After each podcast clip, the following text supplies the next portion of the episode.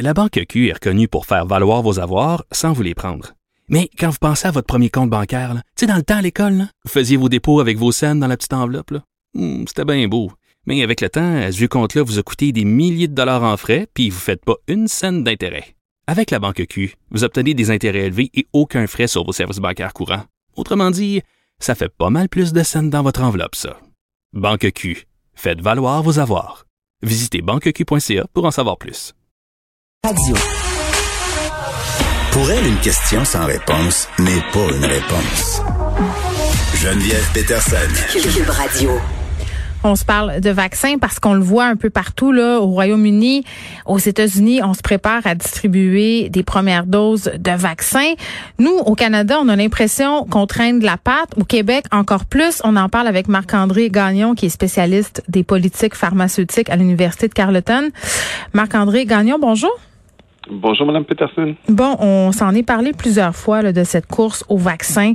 Là, vraiment, ça semble se jouer de plus en plus rapidement. On a du côté euh, des États-Unis une campagne de vaccination massive qui débute euh, de façon imminente. Royaume-Uni, on vient d'approuver euh, le vaccin fait par Pfizer et BioNTech. Est-ce que ça va trop vite? Euh, à certains égards, on peut dire que ça va. Oui, je dirais que ça va peut-être un petit peu trop vite. Bon, aux États-Unis, on se prépare une campagne, mais il n'y a aucun produit qui a encore été approuvé aux États-Unis. Donc, euh, euh le, processus d'approbation suit son cours. faut comprendre, là, le processus d'approbation, il, mm. est nécessaire. Il faut prendre le temps de regarder les données comme il faut, parce que euh, euh on veut pas se retrouver avec un produit qui génère plus de problèmes qu'il en règle, grosso modo. Oui, parce que ça, ça en exercerait une, une, pression sur les systèmes de santé aussi. Tout à fait. Et, euh, et en fait, dans le passé, on a eu d'autres expériences. Là, le Tamiflu avait été une des expériences parce qu'on avait approuvé quelque chose, on s'était mis à le stocker tout le monde, et finalement, le, médicament causait plus de problèmes qu'il en réglait. Euh, là, ici, euh, aux États-Unis, on attend encore un, un médicament soit approuvé.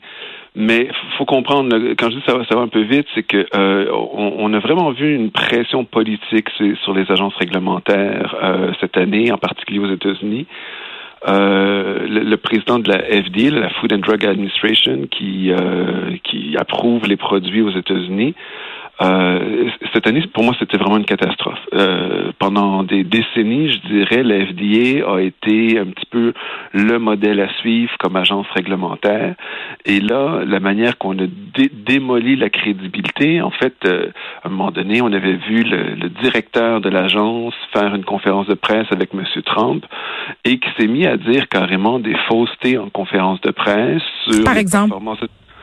C'était sur, euh, à un moment donné en particulier, c'était sur euh, le, le, le, le, placement de convalescents, fait que comme un nouveau traitement qui mm. était proposé par euh, l'administration Trump. Et il était venu faire des affirmations sur des, des taux d'efficacité, mais qui, qui étaient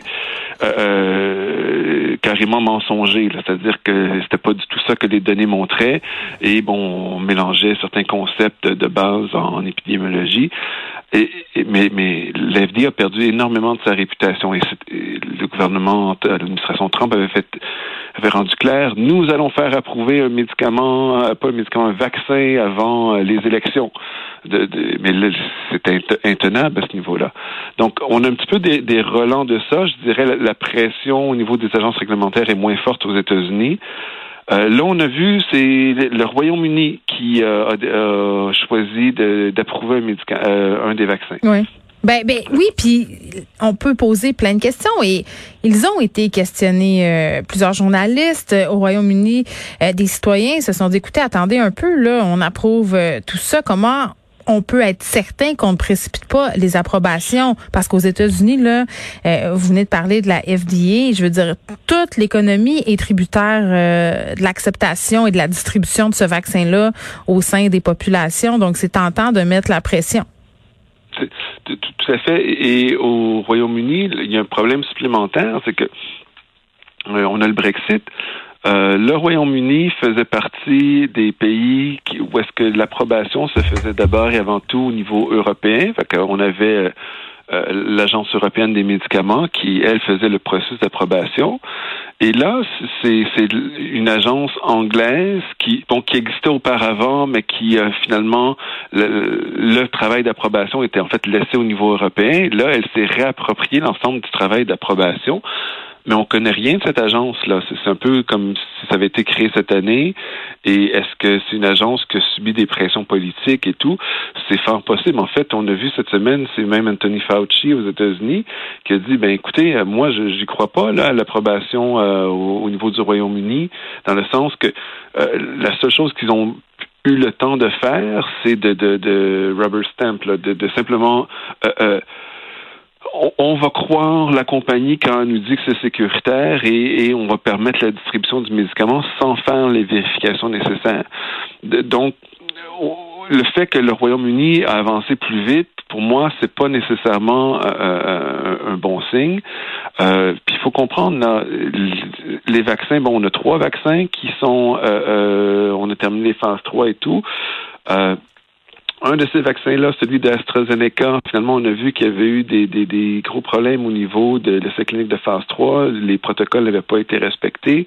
Donc, euh, euh, là, on, on, retourne un petit peu un pas en arrière. On a encore d'autres tests à faire avant de pouvoir soumettre pour approbation. On a les deux autres vaccins, là, qui est la, nouvelle euh, technologie mRNA. Ou est-ce que, bon, c'est Pfizer et Moderna, et c'est celui de Pfizer qui, qui, a été accepté. Mais euh, moi, tout ce que j'ai vu à date, c'est des communiqués de presse de la part des compagnies.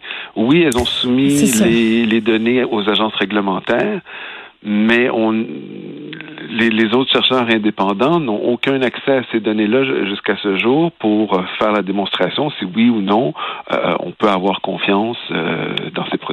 Et ce que je trouve déplorable, Monsieur Gagnon, c'est vous savez, quand je vous entends parler et qu'on écoute différents experts, j'ai l'impression que ça va donner de l'eau au moulin aux anti-vaccins, les gens qui sont contre les vaccins ou qui émettent, beaucoup de réserves par rapport justement à ce qu'appelle le Big Pharma. C'est ben écoutez, euh, là, faut s'entendre. Euh, on, a un mouvement euh, euh, anti-vaccin qui est devenu un mouvement pratiquement sectaire et complètement dogmatique, qui pour moi est extrêmement problématique.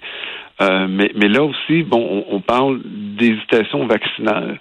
Euh, et, ça, je peux comprendre que c'est justifié, c'est-à-dire que j'ai pas nécessairement envie de me mettre en premier, en, euh, le premier de la file pour me faire vacciner, euh, du fait qu'il y a eu une politisation du processus d'approbation d'une part, et, jusqu'à présent, on a eu aussi très peu de transparence au niveau des données cliniques. Et, ceci dit, en fait, pour le Canada, c'est un petit peu intéressant. Le Canada, bon, on n'a pas de capacité de production vaccinale ici, ce qui fait en sorte que, en fait, on a très peu de capacité et ce qui fait en sorte qu'on doit acheter des autres pays et qu'on ne sera pas les premiers, le premier pays euh, en, liste. Oui, on trouve que on trouve qu'on tire de la patte et que c'est pas une bonne chose, mais peut-être que finalement c'est peut-être pas une si mauvaise chose d'attendre un peu de voir. Ben, à, bien des égards, effectivement, je trouve que euh, euh, ça va permettre aussi de rassurer tout le monde. D'ici là, les données vont être publiées. On, on, va pouvoir avoir beaucoup plus confiance. Et aussi, il faut comprendre, il y a toute la question, ben, à qui on doit distribuer le vaccin en premier. Donc, les, oui, comment on va choisir ici? Le savez-vous? Ben, en fait, la réponse, c'est non, parce que ça dépend du produit. Hmm. Ça dépend des détails sur le produit. Par exemple, le vaccin d'AstraZeneca, la technologie un petit peu plus ancienne, par exemple, elle est... Euh, ce qu'on sait, c'est que euh, pour les personnes âgées, ce genre de technologie-là euh, répond moins bien chez les personnes plus âgées. Donc, évidemment, si c'est le premier vaccin qui, qui, qui, est mis de l'avant et on commence une campagne de vaccination, ben c'est sûr que les personnes âgées, euh, euh en résidence de personnes âgées ou en CHSLD, les, ça fait partie des personnes les plus vulnérables. Bon, il y a aussi les travailleurs de santé. Euh, mais là, c'est le premier vaccin qui arrive. Est-ce qu'on commence par les personnes âgées avec le vaccin qui fonctionne pas nécessairement de, de, de la meilleure façon pour ces personnes-là, alors que le deuxième vaccin qui arriverait, lui, ben, peut-être que les données vont montrer, lui performe très bien chez les personnes âgées. Fait que, là, faut comprendre, la, la, la, hiérarchisation des priorités va dépendre du produit lui-même et comment les différents catégorie de personnes dans la population répond à ce médicament-là. Et tant qu'on n'a pas de données, c'est très difficile de d'avoir de, euh, de pouvoir bien organiser une campagne qui va être efficace et qui va euh, être maximale au niveau de son efficacité. Bon, c'est très définitivement, pardon, excessivement complexe tout ça, et c'est sans compter le fait qu'il faudrait pas que ça devienne euh, une espèce de guerre entre guillemets entre les pays riches et les pays pauvres. L'OMS a très peur de ça. Par ailleurs, son patron a insisté sur l'importance de la couverture santé universelle. Ça veut dire quoi ça? Ben, euh, en, fait, et, ça c'est un point qui est extrêmement important. Euh, euh, prenons deux pas de recul. Là. Ce qui se passe en ce moment sur la distribution des vaccins, à bien des égards, en fait, éthiquement et moralement, c'est inacceptable. C'est là où on a les pays riches qui se mettent en ligne, puis parce qu'on a la capacité de payer, on a la capacité de payer, nos besoins passent avant ceux de n'importe qui d'autre, même si au niveau de la santé publique, peut-être les priorités pourraient être ailleurs justement. Et au lieu de construire une collaboration avec les autres pays, on a construit vraiment une concurrence de marché pour un vaccin qui est pensé maintenant uniquement en termes de, de, biens de consommation sur un marché. Écoutez, on avait eu le, même problème au départ lorsque euh, euh, au mois de mars, avril, euh, l'équipement de protection, euh, la plupart étaient faits en Chine. Mais là, quand on arrivait avec des cargaisons de, de, boîtes à l'aéroport, on avait des gens qui se mettaient à faire de l'encan euh, sur le parvis de l'aéroport. C'était au plus fort la poche. C'était ça. Et, là, on est, on, on a, de manière un petit peu plus formelle et organisée, on a fait la même chose pour les vaccins. écoutez, là. Donald Trump s'en est même pas caché. Il l'a dit.